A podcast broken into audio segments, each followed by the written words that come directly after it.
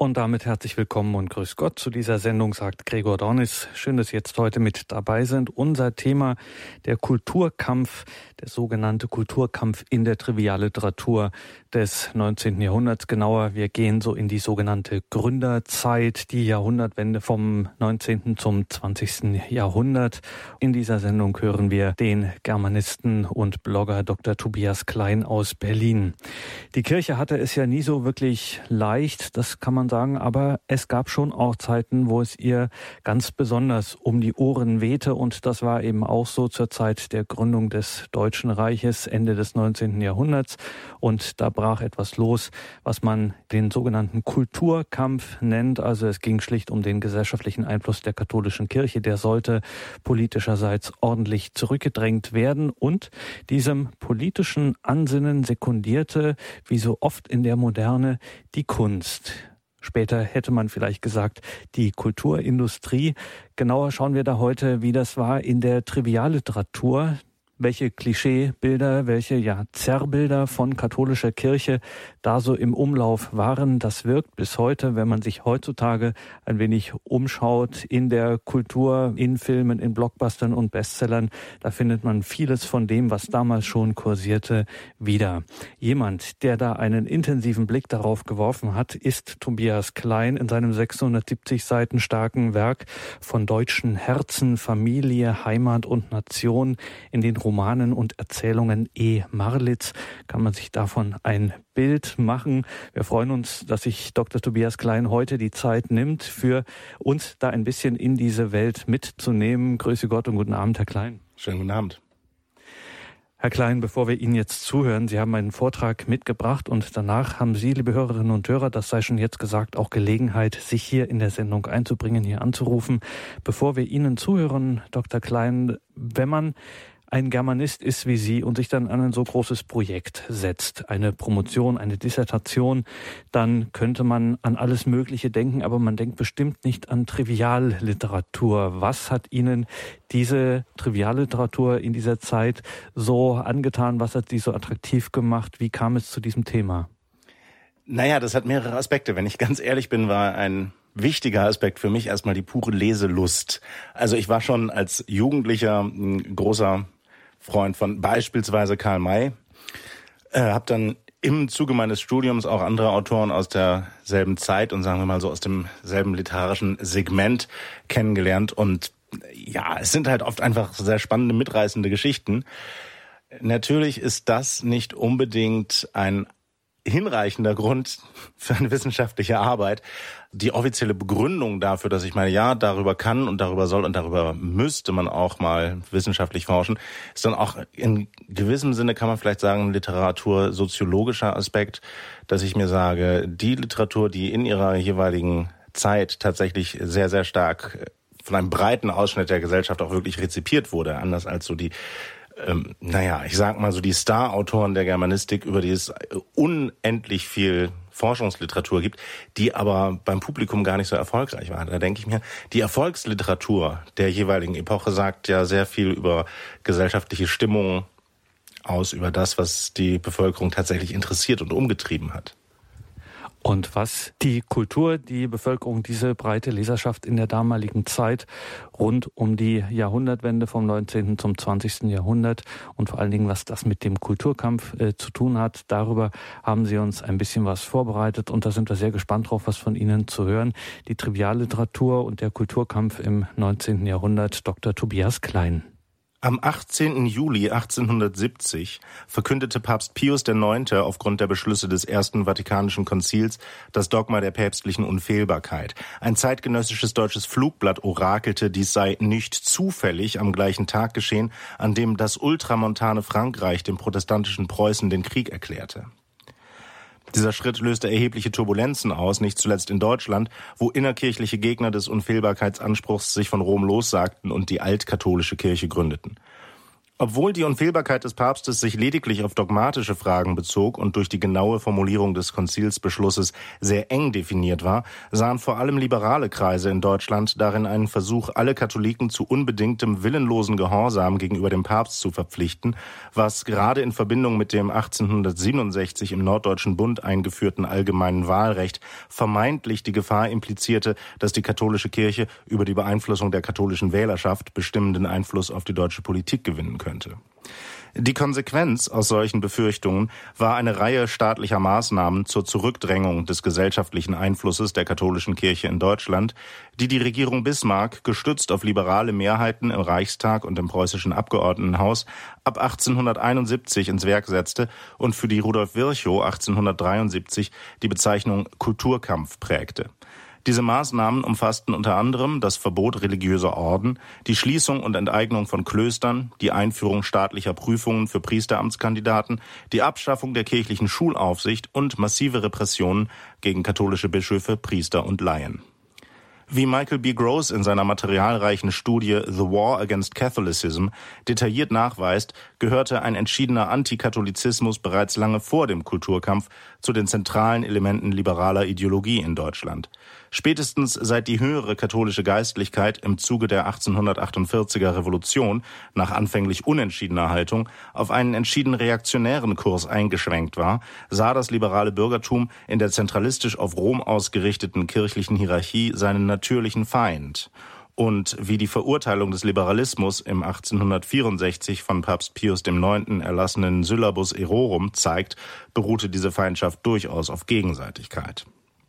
Die Jahre nach der Märzrevolution 1848-49 waren von einem Erstarken des gesellschaftlichen Einflusses der katholischen Kirche geprägt, ablesbar unter anderem an einem Aufschwung des Klosterwesens und an öffentlichen Demonstrationen katholischer Volksfrömmigkeit. Auch hatte die preußische Verfassung von 1850 der Kirche eine weitgehende Unabhängigkeit gegenüber der staatlichen Autorität eingeräumt. Die liberale Presse reagierte auf diese Entwicklung mit massiver antiklerikaler Propaganda.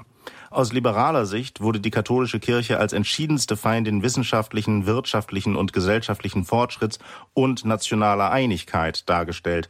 Somit konnte das liberale Lager in den staatlichen Maßnahmen gegen die Kirche die Verwirklichung ihrer lang gehegten gesellschaftspolitischen Ziele sehen. Die Auseinandersetzung zwischen einer säkularen Staatsidee und dem Machtanspruch der katholischen Kirche wurde nicht zuletzt auch mit literarischen Mitteln geführt, auf allen Ebenen, von der Kolportage bis hin zur hohen Literatur. Dabei wurden zum Teil seit der Aufklärung gängige antiklerikale Topoi von lüsternen und verschlagenen Mönchen und Nonnen über die Sittenlosigkeit der Renaissancepäpste bis hin zu giftmordenden und erbschleichenden Jesuiten aktualisiert und politisiert. Günter Hirschmann zeigt in seiner Studie zum historischen Roman der Jahre 1859 bis 1878 auf, dass die Kulturkampfthematik in diesem Genre praktisch omnipräsent war und betont, Kulturkampf war über mehr als 20 Jahre hinweg das die öffentlichen und privaten Bereiche durchdringende Thema. Ihn literarhistorisch nicht zu berücksichtigen, heißt jene Zeit und die sie bestimmende gesellschaftspolitische Auseinandersetzung zu verkennen. Besonders nachdem ab 1859 im Zuge der sogenannten neuen Ära in Preußen und anderen deutschen Staaten die Pressezensur gelockert worden war, war scharfe Polemik gegen die Hierarchie der katholischen Kirche in der liberalen Presse, beispielhaft sei hier die Gartenlaube, die mit Abstand auflagenstärkste deutschsprachige Wochenzeitschrift jener Zeit genannt, an der Tagesordnung. Im Zentrum stand dabei aber bemerkenswerterweise nicht so sehr das Papsttum, geschweige denn die Person des Papstes. Der von 1846 bis 1878 amtierende Pius IX., der nach seinem Amtsantritt eine vorsichtige Liberalisierung des Kirchenstaates betrieb, ehe er durch die revolutionären Ereignisse von 1848 der schärfsten Reaktion in die Arme getrieben wurde, wurde zuweilen sogar ausgesprochen wohlwollend beurteilt. So hieß es im Jahrgang 1867 der Gartenlaube, wenn alle katholischen Geistlichen diesem ihren Oberhaupt an Milde, Einfachheit und Sittenstrenge glichen, so stände es besser um die katholische Kirche und um die gesamte Welt. Als Wurzel allen Übels in der katholischen Kirche wurde hingegen der Jesuitenorden ausgemacht. Dieser in einer endlosen Fülle von entlarvenden Pamphleten und Traktaten sowie in zahlreichen literarischen Werken propagierte Anti-Jesuitismus war keine neue Erscheinung. Die Societas Jesu galt weithin als Urbild aller geheimen Gesellschaften. Bereits 1773 wurde der Orden, dem zahlreiche Verbrechen von Bestechung und Erpressung bis hin zu Mordkomplotten vorgeworfen wurden, von Papst Clemens XIV. aufgehoben, 1814 jedoch von Pius VII. wieder zugelassen.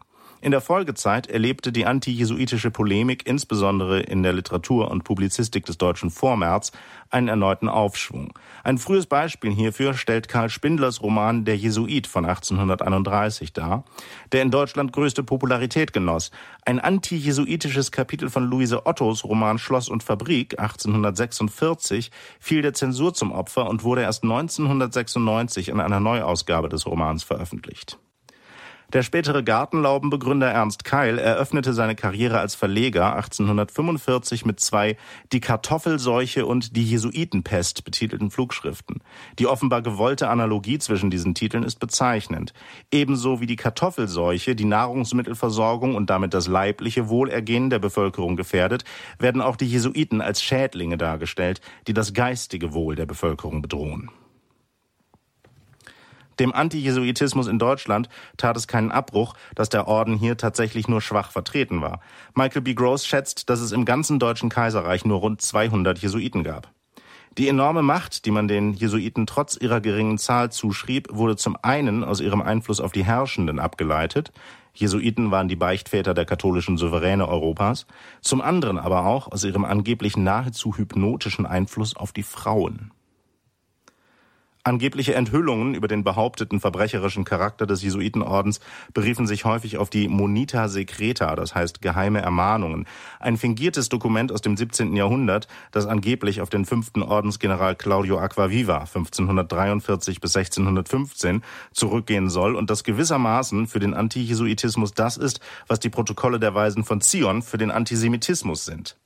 Diesen geheimen Anweisungen soll keine Ruhe beschieden sein. Dem ewigen Juden gleich tauchen sie jedes Mal auf, wenn es einen neuen Sturm gegen die Kirche gilt, heißt es in einem 1869 erschienenen Artikel der Zeitschrift Historisch-politische Blätter für das katholische Deutschland.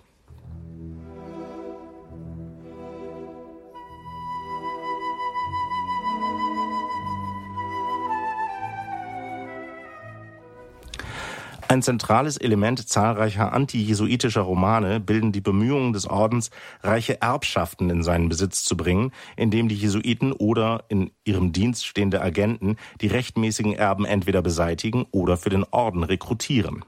Der populäre Romanautor Balduin Möllhausen 1825 bis 1903 bediente sich dieses Schemas in nicht weniger als drei Romanen in Der Halbindianer 1861, Die Mandanenweise 1865 sowie Das Monogramm 1874. Als geradezu prototypische Gestaltung des Motivs jesuitischer Erbschaftsintrigen kann Eugène Sues Feuilleton-Roman Le Juif errant von 1844-45 angesehen werden, der schon im Jahr seines Erscheinens unter dem Titel Der ewige Jude ins Deutsche übertragen wurde und zahlreiche Auflagen erreichte.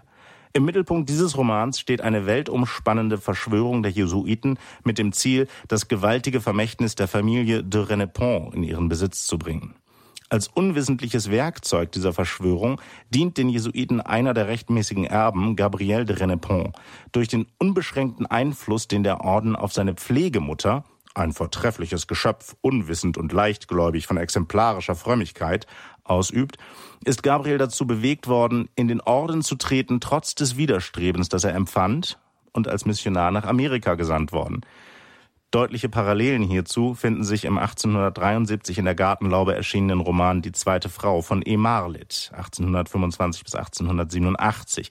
Eine Autorin, die heutzutage vielfach nur als vermeintlich unpolitische Kitsch-Tante und Ahnherrin des sentimentalen Frauenromans wahrgenommen wird. Auch in Die zweite Frau wird ein Knabe durch jesuitischen Einfluss zum Mönch und Missionar bestimmt und soll dabei zugleich um sein Erbe betrogen werden. Und er trägt sogar in beiden Romanen denselben Namen, Gabriel. Auch die Charakterisierung der beiden Figuren stimmt in wesentlichen Punkten überein. Süß Gabriel wird als melancholisch, träumerisch, schüchtern und von englischer, gemeint ist natürlich engelhafter Sanftmut beschrieben. Ebenso hat auch der Gabriel der zweiten Frau ein tief melancholisches Gesicht und spricht mit sanfter, unbeschreiblich wohllautender Stimme. Trotz dieser offenkundigen Anleihen bei Eugène Süs internationalem Bestseller weicht die von Emarlit in die zweite Frau geschilderte Jesuitenintrige allerdings in einem entscheidenden Detail vom üblichen Schema der Jesuitenromane ab.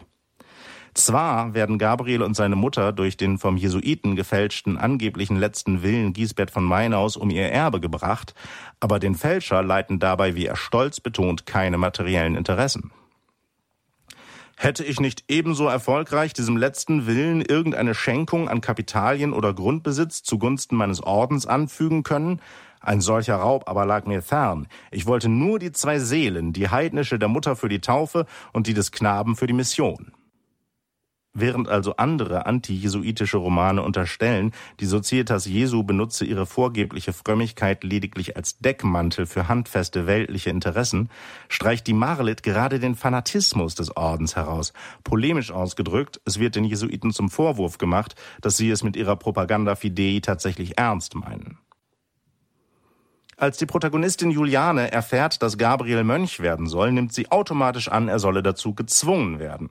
Daraufhin erklärt der Jesuit suffisant, wir sind sehr harmlos in Schönwert. Mit solchen haarsträubenden Gewalttaten, wie sie das Märchen vom Knaben Mortara der gerngläubigen Welt auftischt, befassen wir uns nicht.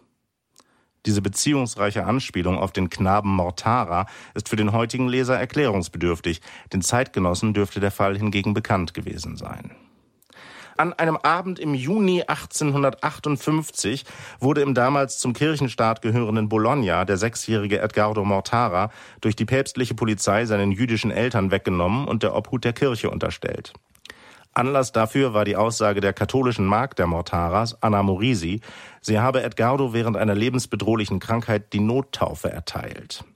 Durch diese Taufe galt Edgardo kirchenrechtlich als Katholik und die Gesetze des Kirchenstaates untersagten es, dass katholische Kinder von Juden aufgezogen wurden, selbst wenn es die leiblichen Eltern waren. Die Affäre Mortara führte zu erheblichen außenpolitischen Verstimmungen und letztlich zu einem schwerwiegenden Prestigeverlust der weltlichen Macht des Papsttums. Tatsächlich rankten sich zahlreiche Verschwörungstheorien um die Affäre Mortara. Antiklerikal eingestellten Kreisen erschien es wohl schlicht unglaubhaft, dass die Kirche in dieser Angelegenheit von keinem anderen Interesse als dem am Seelenheil eines sechsjährigen Knaben aus wenig begüterter jüdischer Familie geleitet sein sollte. So verarbeitete etwa der Bestsellerautor Hermann Götzsche alias Sir John Radcliffe 1815 bis 1878 den Fall in seinem Romanzyklus Villa Franca, erschienen 1862 bis 66. Ausgehend von dem irritierenden Faktum, dass Edgardo Mortara erst mehrere Jahre nach seiner angeblichen Nottaufe von der Kirche reklamiert wurde, stellt Radcliffe die Affäre Mortara als Ergebnis einer verwickelten Intrige dar. Der uneheliche Sohn einer zum Christentum übergetretenen und deshalb von der Familie verstoßenen Tante Edgardo Mortaras will sich durch die Zwangskonversion des letzten Sprosses der Mortara an der jüdischen Verwandtschaft rächen Reaktionäre Agenten versuchen den fiktiven Onkel Edgardos, einen vertrauten Garibaldis, mit ihrem Wissen um die heimliche Taufe seines Neffen zu erpressen. Und nicht zuletzt spielt der Genrekonvention entsprechend auch die reiche Erbschaft dieses Onkels eine Rolle. Eine Schlüsselstellung in dieser Intrige kommt bei Radcliffe dem sinistren Jesuitenpater Antonio Corpacini zu, der es als Beichtvater der Magd Anna Morisi in der Hand hat, die Taufe Edgardos publik zu machen. Die Figur des schurkischen Jesuiten in Emarlitz die zweite Frau entspricht auch sonst gänzlich dem von der antijesuitischen Publizistik etablierten Stereotyp. Die dem Orden unterstellte Strategie, seine Position durch die Beeinflussung von Monarchen und von Frauen zu stärken, wird in Emarlitz Roman in der Gestalt der bigotten Herzogin konkretisiert. Die regierende Linie des herzoglichen Hauses war nicht katholisch, dagegen war die Seitenlinie, welcher die Herzogin entsprossen, im Schoß der alleinselig machenden Kirche verblieben. Die zumeist protestantische Bevölkerung des Landes war deshalb nie sehr erbaut gewesen von der Wahl des Regierenden, welche die bigotteste der durchlauchtigsten Cousinen auf den Thron gehoben hatte. Es währte auch damals nicht lange, da war der Kaplan des wenig begüterten Seitenzweiges Hofprediger geworden, und wenn nicht die Hand des Todes jäh dazwischen gegriffen hatte, dann wäre, so raunte man sich zu, ein Glaubenswechsel auf dem Throne unausbleiblich gewesen, denn der Herzog hatte seine Gemahlin abgöttisch geliebt und sich ihrem Einfluss in allen Stücken blindlings unterworfen. Daneben ist der Hofprediger auch der Beichtvater der verstorbenen ersten Frau des Barons Mainau, des männlichen Protagonisten des Romans, gewesen. Und es scheint, dass der Baron das intime Verhältnis zwischen seiner Frau und deren Beichtvater mit einem gewissen Misstrauen betrachtet hat.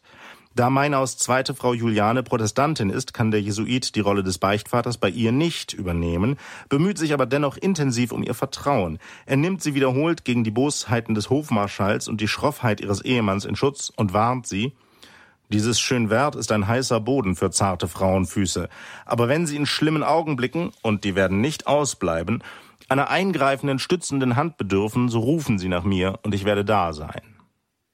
Wie sich zeigt, ist dieses Verhalten des Jesuiten allerdings weniger durch die Interessen seines Ordens bzw. seiner Kirche motiviert, als durch seine glühende Leidenschaft für Juliane. Er hat so lange die fetten Karpfen in das große römische Fischernetz getrieben, dass es ihm nicht zu verdenken ist, wenn er auch einmal auf eigene Faust fischt und ein schönes, schlankes Goldfischlein für sich behalten will, wie Meinau sarkastisch anmerkt. Juliane misstraut dem Jesuiten von Anfang an und setzt seinen Annäherungsversuchen entschiedenen Widerstand entgegen, womit die Autorin augenfällig das Klischee konterkariert, gerade die Frauen seien leichte Opfer für jesuitische Manipulationen. Sie durchschaut aber erst spät seine wahren Absichten. Der eidbrüchige Priester liebte das Weib in ihr. Julianes Beteuerung, eher will ich drüben im See ertrinken, als dass ich auch nur mein Kleid von ihren Fingerspitzen berühren lasse, nimmt der Jesuit beim Wort und versucht sie zu ertränken. Die Lüsternheit, Verschlagenheit und kriminelle Energie dieses Jesuiten sind ohne Zweifel geeignet, den gesamten Orden und die Kirche, die er repräsentiert, in den Augen des Lesers zu diskreditieren. Nicht zuletzt deshalb, weil die kirchliche Hierarchie dafür Sorge trägt, dass der Mordversuch an Juliane ungesühnt bleibt. Der Missetäter verschwindet spurlos. Man glaubt allgemein, dass er sich unter klösterlichen Schutz geflüchtet hat.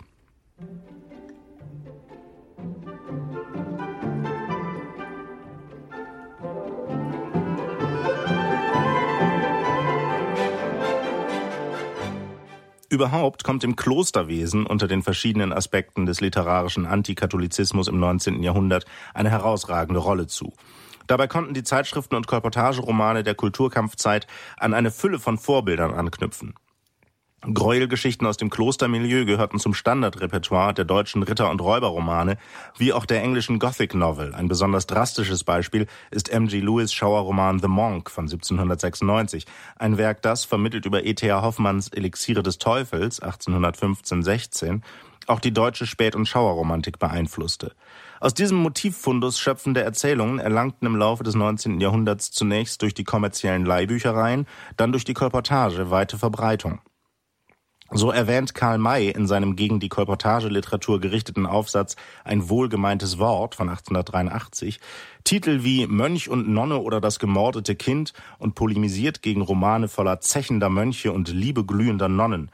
Und in seiner fragmentarischen Autobiografie Mein Leben und Streben 1910 kommt er nochmals darauf zurück, als er seiner literarisch minderwertigen Jugendlektüre, darunter Romane wie Emilia, die eingemauerte Nonne und Die Sünden des Erzbischofs, gedenkt und nicht ohne Zerknirschung den Einfluss der Raubritter, Räuber, Mönche, Nonnen, Geister und Gespenster aus der Hohensteiner Schundbibliothek auf sein eigenes Werk eingesteht.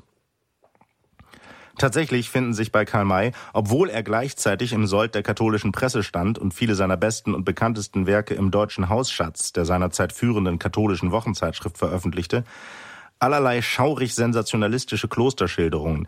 In seinem Fortsetzungsroman Die Juweleninsel von 1880 beschreibt er ein Kloster mit dem bezeichnenden Namen Himmelreich, auf dessen Klosterkirchhofe es einen Winkel gibt, in welchem man beim Nachgraben nichts finden würde als die Überreste neugeborener Kinder. Die frommen Väter und Mütter haben einander sehr lieb und der alte Basaltfelsen hat nicht umsonst so tiefe Klüftungen und unterirdische Gänge. Im Waldröschen 1882 bis 84 schildert May das ehemalige Kloster Santa Barbara de la Llaga, in dem es unterirdische Verliese und Folterkammern gibt und in dem politische Intrigen geschmiedet werden, die letztlich zum Tod des Kaisers Maximilian von Mexiko führen. Die Popularität solcher Gräuelgeschichten aus dem Klosterleben gerade in der zweiten Hälfte des 19. Jahrhunderts ist im Zusammenhang mit dem Umstand zu betrachten, dass das Klosterwesen im nachmärzlichen Deutschland einen unerwarteten Aufschwung nahm und besonders weibliche Orden großen Zulauf verzeichneten. Insbesondere in liberalen Kreisen löste diese Entwicklung tiefe Verunsicherung aus, da diese kirchlichen Anstalten als Stätten des Müßiggangs und des Lasters, ja der subversiven Tätigkeit gegen den Staat aufgefasst wurden. Eine Fülle von literarischen Erzeugnissen, die vor den Gefahren des Klosterwesens warnten, war die Folge, wobei die Grenzen zwischen fiktionaler Literatur und Dokumentation vielfach unscharf waren. Laut Günter Hirschmann spielte das Klosterproblem als öffentliche Frage verstärkt seit 1862 eine Rolle. In diesem Jahr erschien der anonyme Bericht Schwester Adolphe oder die Geheimnisse der inneren Verwaltung des bürgerlichen Invalidenhauses in Mainz unter der Leitung der Barmherzigen Schwestern. Ein Bericht, der mehrjährige Gerichtsprozesse nach sich zog. Noch größeres Aufsehen erregte der Fall der polnischen Nonne Barbara Ubrik, die 1869 nackt mit ihren eigenen Exkrementen besudelt und halb wahnsinnig in einer Zelle des Krakauer Karmelitinnenklosters aufgefunden wurde, wo sie angeblich jahrelang eingekerkert gewesen war. Der Fall wurde in der zeitgenössischen Presse und in mehreren Kolportageromanen weitlich ausgeschlachtet. Ein Münchner Verlag begann schon zwei Wochen nach Bekanntwerden der Auffindung Barbara Ubriks mit der Veröffentlichung eines Fortsetzungsromans mit dem Titel Barbara Ubrik oder die Geheimnisse des Karmeliterklosters in Krakau, in dem allerdings erst nach über 500 Seiten erstmals die Titelfigur in Erscheinung tritt. Ein anderer, in Ich-Form geschriebener Roman, der im selben Jahr in Philadelphia erschien, gibt sich als authentischer Bericht Barbara Ubrigs aus, obwohl darin nicht einmal ihr Geburtsjahr korrekt angegeben ist. Geheimkammern und Türen, Verliese und Folterkammern in Klöstern, aber auch Geheimgänge zwischen Mönchs- und Nonnenklöstern erscheinen in der einschlägigen Trivialliteratur ausgesprochen häufig etwa in Theodor Griesingers Heinrich von Mömpelgard und Elisabetha von Bitsch 1860 oder A. L. Stachelstocks Licht und Finsternis oder die freien Gemeinden und die Jesuiten 1861 sowie auch in einer Karikatur des Kladradatsch vom 22.08.1869.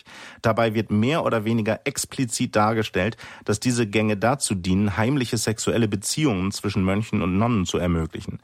Auch in anderer Hinsicht ist die Klosterthematik in den entsprechenden Texten vielfach sexuell konnotiert. Selbst bei einer Autorin wie der schon erwähnten E. Marlitt, deren Werk häufig die völlige Abwesenheit von Erotik nachgesagt wird werden einerseits Klischeevorstellungen über sexuelle Ausschweifungen unter dem Deckmantel klösterlicher Askese strapaziert, so wird an anderer Stelle gerade die Ausgrenzung von Sexualität aus dem Klosterleben problematisiert. Die Darstellung des Klosterlebens als eine Art Lebendbegräbnis lässt sich unschwer als Warnung an die Adresse junger Mädchen interpretieren, die glauben, im Kloster Frieden finden zu können. Das Bild des Nonnenklosters als vermeintliche Zufluchtsstätte von der als aggressiv wahrgenommenen männlichen Sexualität gewinnt vor dem Hintergrund der zeitgenössischen Debatten über den Aufschwung des Klosterlebens beträchtliche Stimmigkeit. Der Zulauf, den gerade weibliche Orden in der zweiten Hälfte des 19. Jahrhunderts erlebten, lässt sich zu einem nicht unwesentlichen Teil daraus erklären, dass das Kloster, angesichts der sehr begrenzten Berufschancen, des schwachen rechtlichen Status und des geringen Ansehens unverheirateter Frauen in der säkularen bürgerlichen Gesellschaft, für viele Frauen die nahezu einzige Alternative zur Ehe darstellte. Liberale Kritiker des Klosterwesens wie Johann Friedrich von Schulte nahmen die Vorteile des klösterlichen Lebens für die Frauen durchaus sehr aufmerksam wahr. Für das Verständnis ihrer Kritik ist jedoch der Umstand wesentlich, dass im Gesellschaftsentwurf des liberalen Bürgertums eine Alternative zur Ehe zumindest für die Frauen schlicht nicht vorgesehen bzw. erwünscht war. Ehe und Mutterschaft wurden als natürliche Bestimmung der Frau apostrophiert, eine Bestimmung, der die Nonnen sich sträflicherweise entzogen. Die Attraktion, die das Klosterleben auf viele Frauen ausübte, wurde somit als Bedrohung der bürgerlichen Familie und das heißt in letzter Konsequenz der bürgerlichen Gesellschaft wahrgenommen. Dieser Gefährdung der Institution Familie treten Autorinnen wie E. Marlitt entgegen, indem sie den als Flucht vor der Sexualität interpretierten Gang ins Kloster als Irrweg darstellen. Zwar können die Klostermauern männliche Begehrlichkeiten aussperren, aber die Sehnsucht in der eigenen Brust können die Nonnen nicht bezwingen.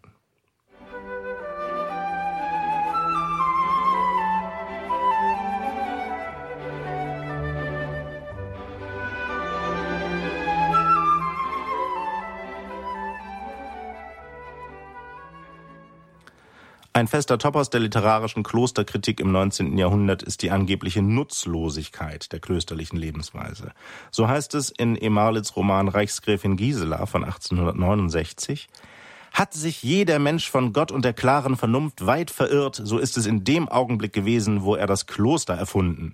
Es ist Wahnsinn, eine Anzahl Menschen in ein Haus zusammenzustecken, um Gott zu dienen. Sie dienen ihm nicht, sie verdrehen seine Absichten, denn sie lassen die Kräfte in Nichtstun verwelken. Und je weniger sie denken, desto hochmütiger sind sie und halten ihre Stumpfheit für Heiligkeit. Sie arbeiten nicht, sie denken nicht, sie nehmen von der Welt und geben ihr nichts zurück. Sie sind ein isolierter, unnützer, träger Menschenhaufe, der sich von den Arbeitsamen füttern lässt. Im Unterschied etwa zu Victor Hugo, der in seinem Roman Die Elenden von 1862 in einer breit angelegten dialektischen Erörterung zunächst alle erdenklichen Argumente gegen das Klosterwesen anführt, um dann doch die uneingeschränkte Berechtigung des Gebets einzuräumen und zu betonen, für uns sind Mönche keine Tagediebe und Einsiedler keine Faulenzer, die ständig Betenden sind für jene nötig, die nie beten betrachtet E. Marlitt das Beten des Rosenkranzes als sinnlose Plapperei und reine Zeitverschwendung. Zu betonen gilt es an dieser Stelle, dass die Kritik am Nichtstun der Ordensleute allein auf die rein kontemplativen Orden anwendbar ist, jene Orden also, die ihr Leben ausschließlich dem Gebet und der Andacht weihen. Hinter dem Worte Beschaulichkeit versteckt sich in allen Klöstern nichts als Faulheit und Müßiggang, urteilte etwa Karl Frenzel 1870. Und in Karl Mays historischem Roman Der beiden Quizzos letzte Fahrten 1876-77 findet sich die Bemerkung oder wollt ihr in ein Kloster gehen und den Rosenkranz fingern und die Augen verdrehen, dann würde euch eine Glatze geschoren und der Herrgott müsste den Kopf zu eurer Faulheit schütteln in dem diese Kritik verallgemeinernd auf das gesamte Kloster- und Ordenswesen bezogen wird, wird allerdings, vermutlich vorsätzlich, der Umstand ignoriert, dass im Zeitraum von circa 1848 bis 1870 gerade nicht die kontemplativen, sondern die aktiven Orden den größten Zulauf hatten.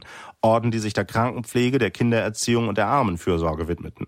Wie die feministische Literaturwissenschaftlerin Lydia Schied betont, stellte das Kloster jahrhundertelang den bedeutendsten Bildungsträger auf dem Gebiet der Mädchenerziehung dar. Ein anderes wichtiges Motiv der literarischen Klosterkritik ist die häufige Betonung des Reichtums der Klöster wodurch ein bezeichnendes Licht auf den ökonomischen Aspekt des Kulturkampfs geworfen wird. Infolge des Klostergesetzes vom 3. Juni 1875 wurden im Deutschen Kaiserreich 189 Klöster aufgehoben und ihr Besitz vom Staat eingezogen. Der Begriff der toten Hand, eine aus dem mittelalterlichen Lehensrecht stammende Bezeichnung für Körperschaften und Stiftungen, deren Vermögen der Veräußerung und Vererbung entzogen ist, wurde in der antiklerikalen Polemik häufig als Schlagwort eingesetzt, das den Reichtum der Klöster als Raub am Volksvermögen kennzeichnen sollte. So heißt es zum Beispiel in Karl Mays Waldröschen, wo die Enteignung der mexikanischen Klöster durch den liberalen Justizminister und späteren Präsidenten Juarez thematisiert wird.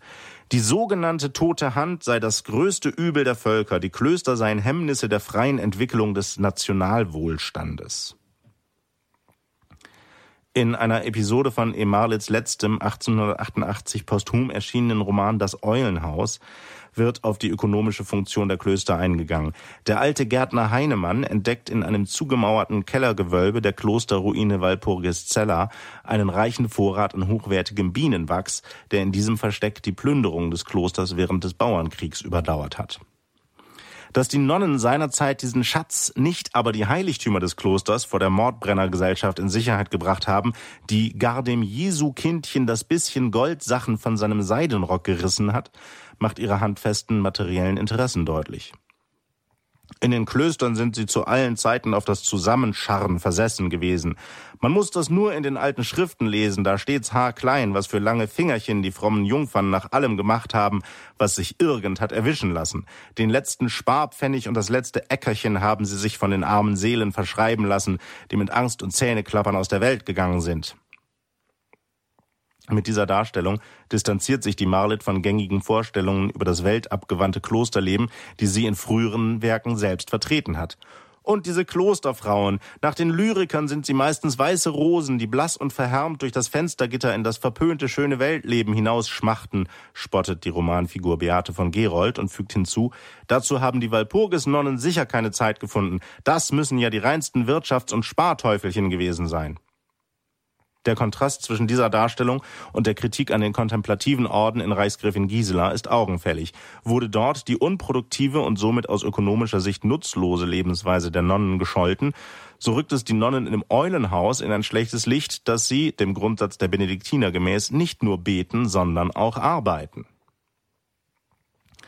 Neben die Kritik an der weltlichen Gesinnung der Nonnen tritt im Eulenhaus jedoch ein anderer Aspekt, die nostalgische Verklärung architektonischer Relikte aus dem Mittelalter. Dieser Aspekt ist bereits in früheren Werken der Autorin wie Die Zwölf Apostel 1865 und Goldelse 1866 präsent. Vorbild für die Klosterruine im Eulenhaus war offenbar das romanische Kloster Paulinzella bei Rottenbach im Thüringer Wald. Die pittoresken Qualitäten mittelalterlicher Klosterruinen wurden, wie Michael Gross aufzeigt, von der massiv gegen das Klosterwesen sowie allgemein gegen die katholische Kirche polemisierenden Gartenlaube gern für stimmungsvolle Illustrationen genutzt. Dieses nostalgische Behagen an den Überresten eines vergangenen Zeitalters zieht sich durch Emalits gesamtes Werk. Während die Klöster als bestehende Institutionen entschieden bekämpft werden, werden sie als Ruinen zum Gegenstand ästhetischen Genusses.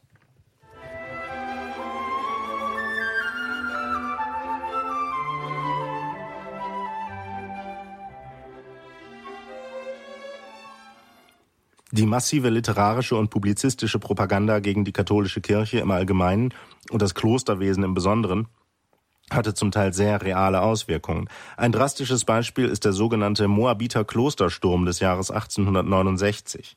Als bekannt wurde, dass der Dominikanerorden eine Niederlassung im Berliner Arbeiterviertel Moabit gegründet hatte, kam es zu schweren Ausschreitungen.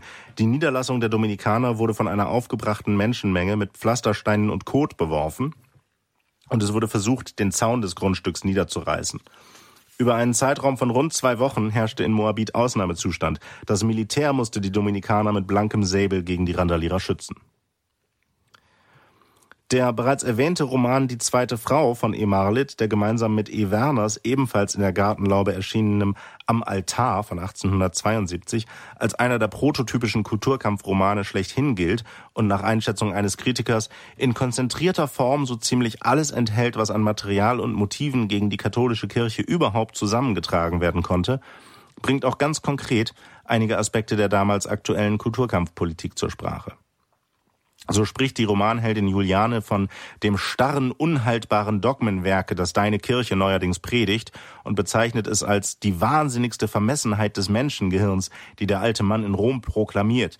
Dies bezieht sich offensichtlich auf die Unfehlbarkeitserklärung, die übrigens in einer zeitgenössischen Flugschrift ganz ähnlich beurteilt wurde.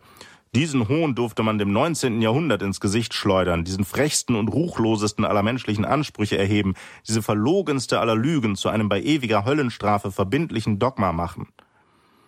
Auf das 1872 verhängte Verbot des Jesuitenordens spielt die Autorin an, wenn sie Juliane zum Hofprediger sagen lässt, aber wahrlich, Deutschland ist in seinem Rechte, wenn es diese Gesellschaft Jesu von seinem Boden verjagt, wenn es endlich die Route aufnimmt, um die grimmigen Feinde des patriotischen Sinnes, der geistigen Entwicklung und des konfessionellen Friedens in das Gesicht zu schlagen.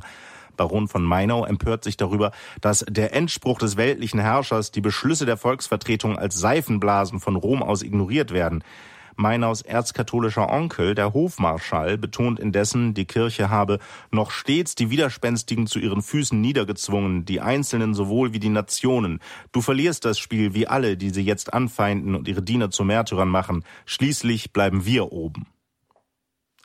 Trotz aller Bemühungen kulturkämpfender Publizisten und Literaten schien die Geschichte schließlich dieser Auffassung des Hofmarschalls recht zu geben. Ein Ende des Kulturkampfs ist nicht exakt datierbar, der 1871 verabschiedete Kanzelparagraph, der die politische Einflussnahme des katholischen Klerus auf die Gläubigen eindämmen sollte, blieb in der Bundesrepublik offiziell bis 1953 in Kraft, in der DDR sogar bis 1968. Unstrittig ist jedoch, dass der Konflikt Ende der 1870er Jahre seinen Höhepunkt überschritten hatte, zumal Bismarck sich nach der Niederlage der nationalliberalen Partei in den Reichstagswahlen von 1878 um neue parlamentarische Mehrheiten für seine Regierungspolitik bemühen musste und im Zuge dessen auch auf die katholische Zentrumspartei zuging. Die Kulturkampfgesetze wurden ab 1880 nach und nach zurückgenommen.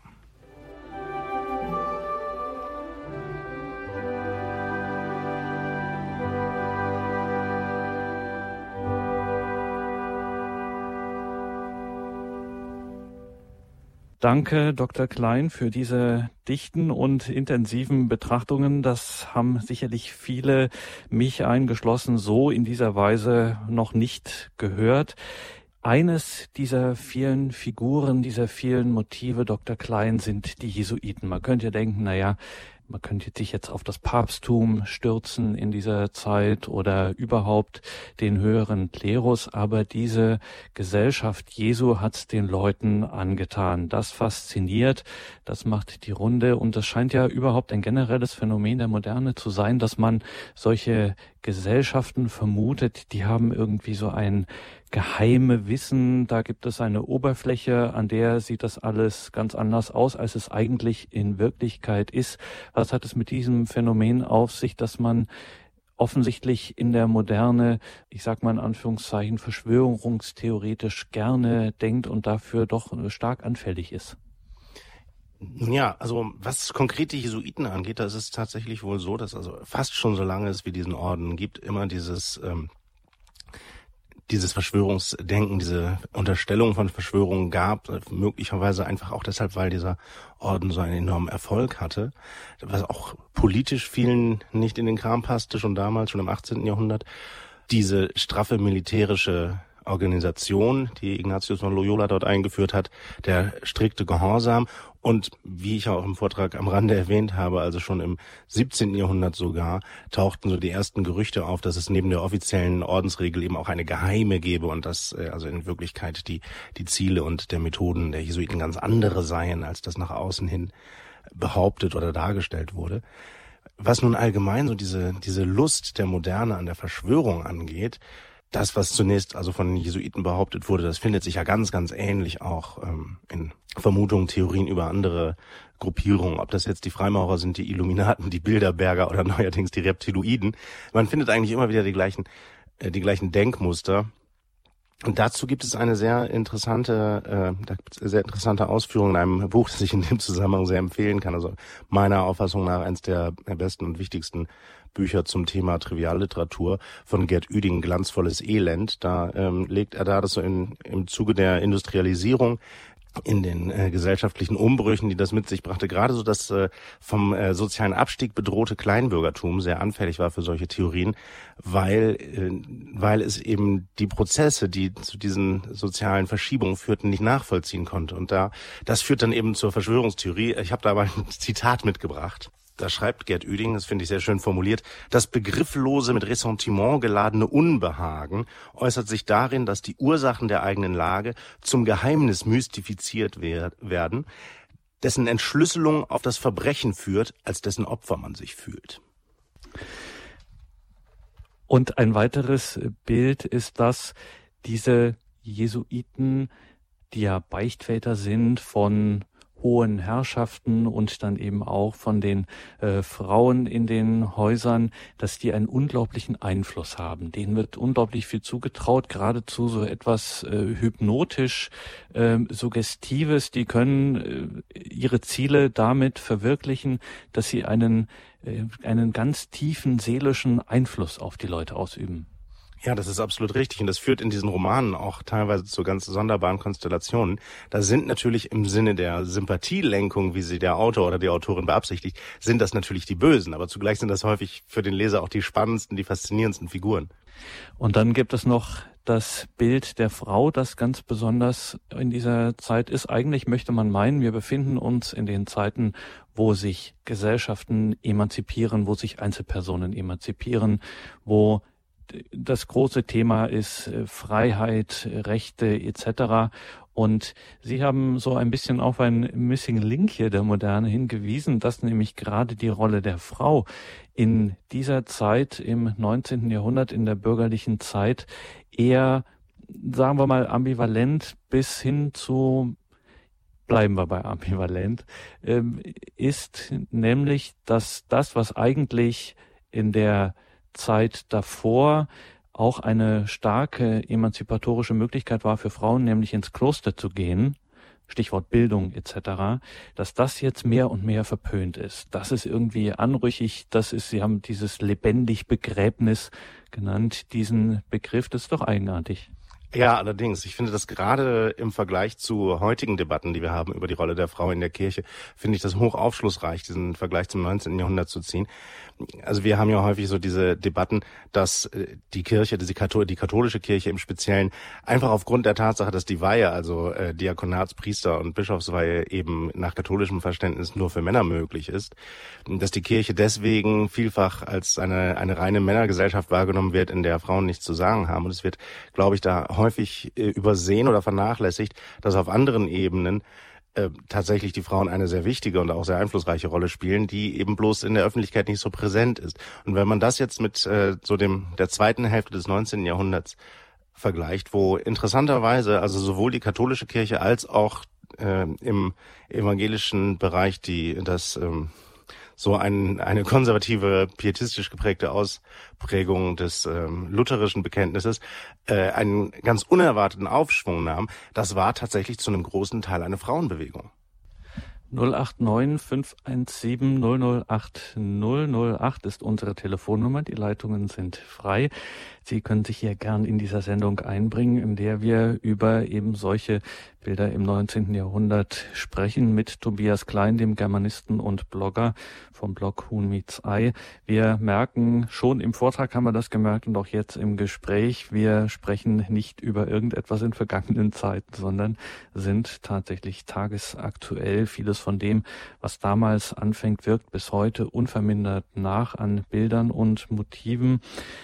Eines davon ist auch Dr. Klein diese Faszination des Ästhetischen, dieses 19. Jahrhundert, das mit der ganzen katholischen, auch ja, auch gemeinchristlichen ähm, Tradition immer weniger zu tun haben will, ist aber mehr und mehr fasziniert und angetan von den Kathedralen, von der Gotik, von diesem Erhabenen, von dem auch mystisch Heiligen. Wie ist dieses Verhältnis zu deuten? Ja, wie ist es zu deuten? Das ist eine schwierige Frage, aber das Phänomen als solches ist natürlich hochinteressant, wenn man sich anschaut, dass nun eigentlich die Aufklärung ja eigentlich mit dem äh, mit dem Einfluss der Kirche auf die Geisteswelt, auf die Künste, auf die Wissenschaften brechen wollte äh, und im Zuge dessen halt gerne die bis heute ja sehr sehr präsente Vorstellung eigentlich propagiert hat, dass das ganze Mittelalter hindurch und bis in die frühe Neuzeit hindurch äh, die Kirche eigentlich jeglichen äh, Fortschritt verhindert habe. Da ist nun natürlich so eine Kathedrale oder so eine imposante Klosterruine äh, im Grunde genommen ein, äh, ein plastischer Widerspruch dagegen. Also wer hat denn diese Kathedralen gebaut? Wer äh, war überhaupt dazu fähig, äh, solche Bauwerke zu erschaffen oder solche Musik oder was man noch alles nennen könnte. Und dazu gehört ja auch offensichtlich eine ganze Menge, wie man heute sagen würde, Know-how. Und natürlich auch die Motivation dahinter. Warum haben die Menschen das gemacht? Sie haben es für Gott gemacht. Das ist natürlich für den von der Aufklärung geprägten Menschen erst einmal ein Widerspruch und es ist unverständlich. Und das, da ist es dann wirklich ganz spannend, dass wenn auf der einen Seite so der, der Einfluss der Kirche, die gesellschaftliche Rolle der Kirche bekämpft wird, dass aber die äh, die Relikte sozusagen, die noch sichtbaren Spuren der Zeit, in der die Kirche eigentlich die alles bestimmende, nun ja, Macht ist ein komisches Wort, aber sagen wir ruhig mal, Macht in der Gesellschaft war, eigentlich eine ganz andere Geschichte erzählen und die Faszination davon wirkt auch auf den, der ähm, das, was als, ähm, als geistiger Hintergrund diese Dinge erst ermöglicht hat, hat eigentlich ablehnt. Äh, also diesem, dieser beeindruckenden Größe kann er sich offensichtlich doch nicht entziehen, der vermeintlich so aufgeklärte Mensch. Und ein Ausdruck äh, dieser Faszination ist sicherlich, wie wir das von Ihnen gehört haben, dass die äh, vornehmlich die Frauengestalten, die in dieser Literatur damals äh, populär sind und gerne genommenes ähm, Motiv sind, dass die, wenn sie in Klöstern sind, äh, dann in kontemplativen Orden sind. Wenn man jetzt in die Realität des 19. Jahrhunderts schaut, Stichwort soziale Frage etc., da gibt es unglaublich viele Ordensgründungen, Neugründungen von wohltätigen, von aktiven Orden, die sich um Erziehung kümmern, um Armenfürsorge, um Krankenpflege etc. Ähm, das blüht eigentlich und ist gesellschaftlicher Alltag, findet aber in dieser Literatur komischerweise nicht statt. Das hätten wir ja auch in der Trivialliteratur verwerten können. Man hätte jetzt auch ein schönes, romantisches äh, Epos über eine äh, kleine Ordensfrau schreiben können, die sich da der Kranken und der Armen auf den Straßen annimmt. Das ist aber offensichtlich nicht passiert und hat, hätte auch vielleicht auch keinen Erfolg gehabt. Warum nicht? Nun ja, auf der einen Seite ist es tatsächlich so, dass es äh, eine der katholischen Kirche wohlgesonnene Trivialliteratur also kaum gab. Nun gut, die gab es schon. Es gab natürlich auch katholische Wochenzeitschriften, wie zum Beispiel den Deutschen Hausschatz, die hatten auch ihre Fortsetzungsromane. Sowas ist aber heutzutage ähm, schwer greifbar, ist ziemlich in Vergessenheit geraten. Und auf der anderen Seite, was jetzt gerade so die, die Klosterfrau, die sozial karitativ engagierte Klosterfrau als Romanheldin angeht, da gibt es ein ganz offensichtliches Problem. Äh, Trivialliteratur funktioniert halt zu einem sehr, sehr wesentlichen Teil über Liebesgeschichten. Das stößt dann doch an seine Grenzen. Außer natürlich Äh, die junge Novizin entscheidet sich dann doch äh, dagegen, die ewigen Gelübde abzulegen und heiratet stattdessen. Trapp-Familie, gut, das ist eine wahre Geschichte, aber hat sich natürlich auch nur deshalb so gut verkauft. Wäre die Frau im Kloster geblieben, wäre da kein Musical draus geworden. Und das fällt schon auf, auch in dieser Literatur der Zeit, dieses unglaublich aufgeladene erotische Klima. Es knistert eigentlich ständig und überall. Ähm, wie kommt das in eine Gesellschaft, die das jetzt vordergründig äh, eigentlich eher nicht hat, die schon ziemlich strengen Moralkodex auch kennt? Ja, ähm, also auf der einen Seite ist es natürlich schon so in der in der sagen wir mal gutbürgerlichen bis kleinbürgerlichen Literatur. Es muss natürlich am Ende alles irgendwie in äh, moralisch verträglichen Bahnen laufen. Also für die Zeitschrift Gartenlaube, die ich erwähnt habe, gab es eine äh, ganz explizite Verlagsrichtlinie für die Autoren von dort erscheinenden Romanen. Äh, da hieß es dann zum Beispiel, in, äh, in erotischer Hinsicht müssten die Texte so gestaltet sein, dass sie auch in Gegenwart jüngerer Familienmitglieder äh, ohne Bedenken vorgetragen werden könnten. Was auch deshalb interessant ist, weil man da auch sieht, das war noch eine sehr mündlich geprägte Gesellschaft. Also diese Zeitschriften sind nicht nur zum leise Lesen produziert worden, sondern auch dazu vorgelesen zu werden. Aber das nur nebenbei. Es scheint tatsächlich so zu sein, dass diese, äh, dass diese bürgerliche Ehe, die ja nun sehr stark auch eine Versorgungsehe ist, also auch die Familie auch als Wirtschaftsgemeinschaft, ähm, und die auch eine repräsentative Funktion hat, nun offensichtlich, sagen wir mal, äh, Sehnsüchte unerfüllt gelassen hat, die dann äh, so in sublimierter Form über Literatur angesprochen wurden, aber eben immer innerhalb sozialverträglicher Grenzen. Sie haben an einer Stelle, Dr. Klein, äh, gesagt, dass dieser Gang ins Kloster, das heißt die Frau, die sich entzieht dem der einzigen Möglichkeit, die sie in der damaligen Gesellschaft oder die die damalige Gesellschaft für sie vorsieht, nämlich in der Ehe zu landen, dass der Gang ins Kloster eine Gefährdung oder eine Missachtung dieses dieser Verwirklichung, dieser Möglichkeit ist und dass es im Grunde auch als Gefährdung der Gesellschaft gewertet werden könnte dadurch. Kann das sein, dass das schon auch ein bisschen eben so ein bisschen etwas anarchisches an sich hatte, wenn man in einer Gesellschaft, die gerade dabei ist, sich auch zum Beispiel durch Nationalstaatlichkeit zu definieren, durch äh, Zusammenhalt und so weiter, dass man das ein bisschen als naja, ich meine, heute ins Hausbesetzer, äh, so ein bisschen betrachtet hat, wenn jemand ins Kloster gegangen ist. Ja, es ist natürlich, es ist natürlich eine Provokation gegenüber diesem bürgerlichen Gesellschaftsentwurf, der eben, wie gesagt, für die Frau im Grunde genommen gar nichts anderes vorsah als die Ehe. Gut, für Männer, das Thema wird interessanterweise weniger thematisiert. Jetzt ähm, junge Männer, die äh, sich dafür entscheiden, äh, statt eine Familie zu gründen, tatsächlich äh, stattdessen eine geistliche Laufbahn einzuschlagen. Das kommt seltener vor, durchaus auch, aber weniger. Aber es ist natürlich eine Provokation. Also das ist auch äh, der normale Weg für, für den jungen Mann in der bürgerlichen Gesellschaft des 19. Jahrhunderts ist, äh, ins Geschäft des Vaters einzutreten, das irgendwann zu übernehmen.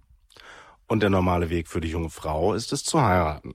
Und ja, dass es halt die, auch nur die Möglichkeit gibt, auch etwas anderes zu machen, das ist schon auch für diese äh, Gesellschaftsordnung eine große Herausforderung und das führt zu Konflikten. Und eine weitere Herausforderung, die wir bei Ihnen gehört haben, ist dieses Motiv der Nutzlosigkeit. Was die da machen, gerade eben die kontemplativen Orden, diese ganze Beterei, das empfinden die Literaten, äh, die Sie hier zitiert haben, mit scharfen Worten, können die das verurteilen. Im heutigen Hate Speech würde man sagen, Sozialschmarotzer.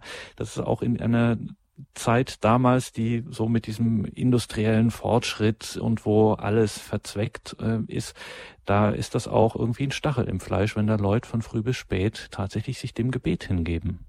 Unbedingt. Das muss man natürlich auch im Zusammenhang damit sehen, dass so die bürgerliche Gesellschaft, die in dieser Zeit durch Industrialisierung und so weiter gerade anfängt, sich vom Adel als der beherrschenden Schicht zu emanzipieren und ein eigenes Selbstbewusstsein zu entwickeln, dass diese bürgerliche Gesellschaft ihr Selbstbewusstsein zu einem ganz, ganz großen Teil aus dem Gewerbefleiß bezieht. Und das ist dann eben die Abgrenzung gegenüber den vermeintlich nutzlosen anderen Klassen der Gesellschaft. Dazu gehört der Adel, der nicht arbeitet. Und dazu gehört auch die Geistlichkeit, die im bürgerlichen Verständnis ebenfalls nicht arbeitet. Interessanterweise kippt das allerdings dann gegen Ende der, oder also ab der Mitte des, ähm, der 1870er Jahre. Also diese bürgerliche Konzentration auf den Gewerbefleiß bekommt einen ganz starken Bruch durch den, durch den sogenannten Gründerkrach, durch den ersten großen Börsencrash von 1873 Da wird so das, das Streben des Bürgertums nach immer mehr Wohlstand äh, plötzlich in ein kritisches Licht gerückt. Und komischerweise führt das aber nicht dazu, dass jetzt das Ordenswesen irgendwie positiver gesehen wird, sondern da verschiebt sich nur der, der ähm, Fokus, der Blickwinkel, die Perspektive. Da wird jetzt plötzlich den, den Klöstern äh, gerade vorgeworfen, dass die ja auch Wirtschaft betreiben. Und damit sind wir um 21.34 Uhr langsam am Ende dieser Sendung. Es gäbe noch vieles zu besprechen. Dr. Klein, danke auf jeden Fall für heute, dass Sie sich die Zeit genommen haben und dass Sie mir diesen ähm, intensiven Einblick in diese Zeit des 19., des ausgehenden 19. Jahrhunderts, ähm, dass wir den von Ihnen bekommen konnten. Liebe Hörerinnen und Hörer, danke auch Ihnen, dass Sie hier mit dabei waren. Was Sie auf keinen Fall versäumen dürfen, ist der Blick in den Blog von Tobias Klein, Huhn meets Ei, Hey Hey My My. Den haben wir natürlich verlinkt im Infofeld zur Sendung, aber wenn Sie das googeln, Huhn meets Ei, dann spuckt sie Ihnen das sofort die Suchmaschine aus. Und natürlich finden Sie auch einen Hinweis auf das in der Sendung angesprochene Buch von Tobias Klein von deutschen Herzen, Familie, Heimat und Nation in den Romanen E. Marlitz. Mein Name ist Gregor Dornis. Danke Ihnen allen fürs Dabeisein. Danke vor allem auch an Bettina Radamacher in der Regie. Sie begleitet Sie nun weiter hier durch das Programm. Es geht weiter mit der Komplett, dem Nachtgebet der Kirche. Danke nochmals, Dr. Klein. Alles Gute. Bis zum nächsten Mal. Herzlichen Dank.